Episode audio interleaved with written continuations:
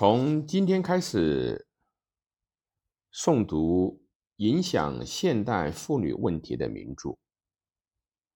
第一篇，J.S. 穆勒《女性的解放》，立足于人权平等和社会主义原则，论述妇女解放就是人类解放的古典著作。本书在今天仍不失其现实意义。穆勒目光锐利地分析了重男轻女文化对形成男女两性人格的影响，其严密的逻辑性令人叹服。题解：女性的解放，一八六九。的作者 J.S. 穆勒是英国古典经济学的完成者，功利主义思想家。他非常不满产业革命所带来的非人道的有害影响，所以人们评价他是给予产业革命之后的英国以社会改良主义指针的人。作为这一活动的重要一环。他于1865年以议会议员的身份，在英国议会首次提出了妇女参政议政的要求，终以赞成票很少而失败。他继而于1869年出版了这一不朽的名著，这些都给当时及以后的妇女解放运动和思想以很大的激励。和影响，如他的《穆勒自传》中所说，这本书是以同其亡妻泰勒共有的思想基础上开始执笔的。如没有在长达二十年的友谊后和他结婚，向他献出终身不渝的尊敬的和爱情的泰勒。这本书或许不能够面世。以妇女参政权发任，提出改善妇女法律地位，是本书主要的目的之一。这些在今天均已基本实现。在资产阶级民主范围内提出问题的本书，有一种评价认为，它仅具有古典性的价值。的确，穆勒的四四点没有跃出。市民的局限，虽然如此，但是他以社会心理学的卓识与深刻的观察能力，指出了教育和环境对人格形成的影响，却是使人叹服。生产资料的私有制的变革，并不等于改变男女两性社会关系的问题，这在今天已经是很清楚的了。在重新认识这个问题的时候，我们从穆勒那里可吸取大量的有益的启示。在这个意义上，本书仍有其现实意义。概要：一百余年前，本书出版的时候，英国经过了产业革命，正处于资本主义的繁荣时期。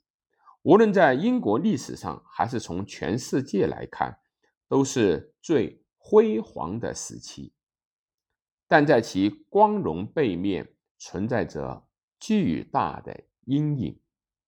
产业革命把工人阶级推入了最悲惨的底层，其中妇女的状况更为严重。当时妇女的地位极为低劣，她们被视为男性的动产。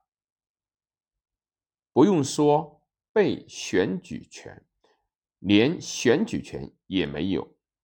教育的恶劣，在一切方面均处于无权利状态，而资本主义的工厂生产大量动员妇女，使妇女的状况进一步的恶化。穆勒对这种状况深感痛心，认为投票是保卫自己的手段。在女性的利益与男性不同的时候，女性更需要选举权。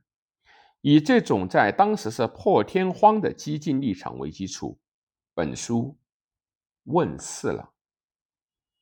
本书的目的在于推进下述主张：女性在法律上隶属于男性，已经成为制约男女两性社会关系的原则，但这本身就是错误的，必须把它改为完全平等的原则。必须改变只承认一方的权利和特权，而强制另一方处于无权的状态。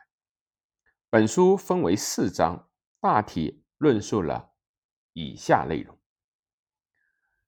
穆勒说，男女不平等制度是古代原始奴隶制的残余，男女间权力不平等的关系，不外源于。强者的法则，力量的逻辑。然而，由于社会原因，再加上自然的原因，女性难于联合他们的力量来反抗男性权利。男性并非只要求女性服从，而不追求其爱情。男性对一切与自己深深结合在一起的女性，不希望。她是被迫的努力，而希望她是心甘情愿的努力。因此，为了使女性精神奴隶化，他们用尽了一切手段，用各种教育力量为达到这一目的而努力。无论如何强调，基于两性的天性，都是男性天生适于统治，女性天生适于服从。然而，这是完全无益的，因为人还没有达到了解男女两性的本性的境地。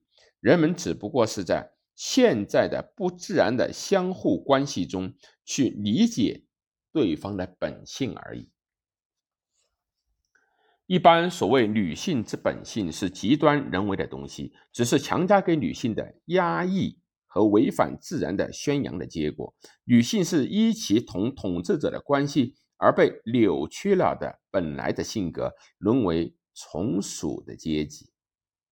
之所以把女性排斥于社会生活之外，大概是想在家庭生活中使女性的从属永久化，把占人类半数的女性排除在连劣等的男性也不允许干的职业之外。这是违反正义的。然而，这种做法却以社会利益为理由，一直认为是正当的。这个所谓的社会利益，不外就是男性的利益。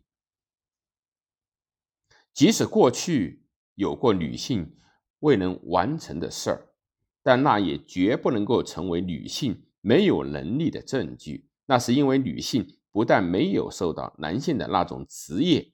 和目的的训练，反而教育他们远远离开他。在男尊文化中培育的少年，是在只要生而为男性，就当然优于占人类半数的任何女性的信念之下长大成人的。说这种观念是作为个人或者社会之人的男性的生活态度，大约不会有错。所谓社会进步，就是扩大并充实每个人的自由，却往往易于轻视他人的自由。自由是给予人类以各方面的能力和勇气和活力的东西。这不仅只对男性如此，对女性也应该如此。女性得不到解放的社会，会使男性堕落。给女性以平等的机会，将对社会产生巨大的影响，这样才能够使人类走向进步。穆勒论述的大体内容如上，他主要是呼吁保证在法治方面进行改革和实行公平的产权法，以改善妇女的地位。